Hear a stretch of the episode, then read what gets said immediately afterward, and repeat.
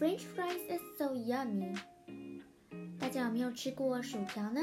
尤其啊是在麦当劳的薯条，超级好吃的。那么为什么薯条那么受欢迎呢？其实啊，薯条啊是马铃薯做的哦。那马铃薯做的呢？马铃薯就是 potato。那既然马铃薯这么受欢迎，所以我们今天呢就来探讨到这个非常非常受欢迎的这个蔬菜马铃薯。那为什么要探讨到这个蔬菜马铃薯呢？因为啊，马铃薯呢是一个很特别的人物，还有很多很多不同的角色，也常常呢被用在很多很多不同的地方。例如说，在一些呃片语里面呢，或者是作为料理的食材。那么今天呢，我就为大家介绍一下这位特别的嘉宾马铃薯，让我们一起来认识他吧。First, let's learn the phrase of potato. 那我们现在认识关于 potato 它的一个片语吧。大家呢回到家的时候啊，如果呢躺在沙发上，什么事都不做。然后看着电视，吃着零食，翘着脚，那你呢就会像一个 potato 一样，因为如果你日复一日的做着同样的事情，你就会横向发展，越来越胖。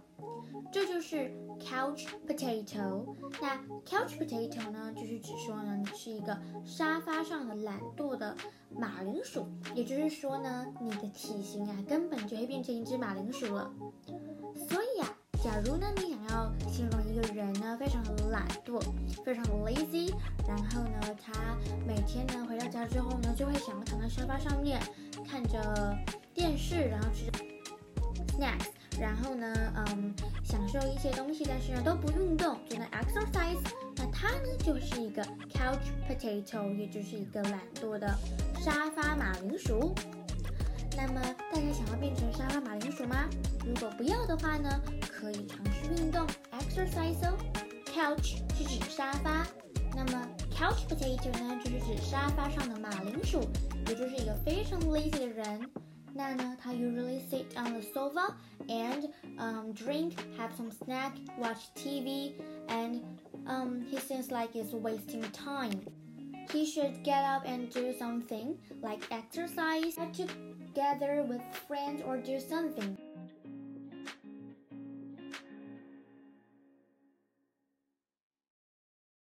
那么除了 couch potato 之外呢，我们还有另外一个片语是关于 potato 的哦。 那这个片语呢，我们可以来举个例子，简单为大家解说一下。今天呢，在学校的时候啊，M 呢，他的数学考试考差了。She just got fifty-nine score for her exam. 他非常的伤心，他只得了五十九分，而且只差那么一分，他就要及格了。而且，she's going to show her mother and father her parents。而且他还要给家长们看呢。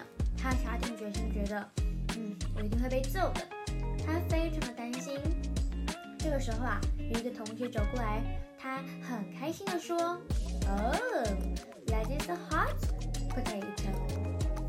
So a hot potato is actually means that something that you don't want to do because you are worried. Like, uh, M 她并不想要呃给她的父母看她的成绩，因为呢，she's uh, really worried about that.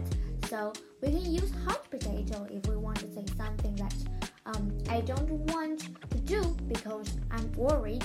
Like maybe go to school because I do not I do not wrote uh, homework uh, yesterday, or uh, I do not want to go to uh, work because I I'm scared and I want to become a couch potato on my sofa, so I do not want to work. So this is hot potato means something that you do not want to do because of you are worried.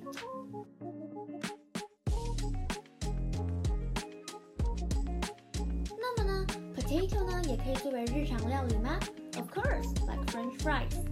And actually, almost all over the world, people in every culture like to cook, has and has their way to cook or enjoy potatoes. Um, so um, that is really fun, and we can see a lot of um, different kind of potatoes in different countries. Like in Italian, people will eat potatoes with dumplings.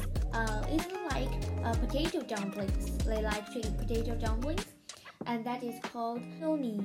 And America like potato soup, and um, in the German they like potato salad. And people will also eat that with pancakes, like um, people will eat potato pancakes or potato candy.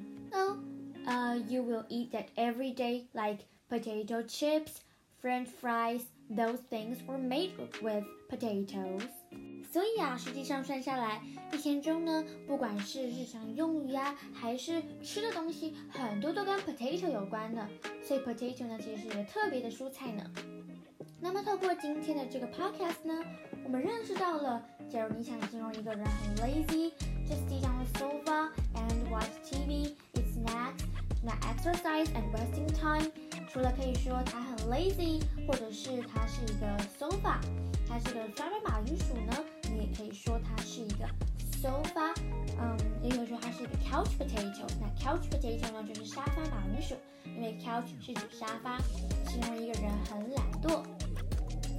那么呢，同时呢，料理 potato 呢也是非常特别的。We can cook potatoes, uh, like maybe in the Italian, um, uh, in Italian they will eat uh, gnocchi, like uh, potato dumplings, and in Americas they will eat potato soup. Will drink potato soup, and in the um, in Germans they will eat potato salad. So in many many countries, people will eat that and have their own way to cook and enjoy potatoes. We're finished. That is all for today. 希望大家呢会认识到关于 potato 的知识哦。那么我们是 Bye BC Go Go Go，大家下次再见喽，拜拜。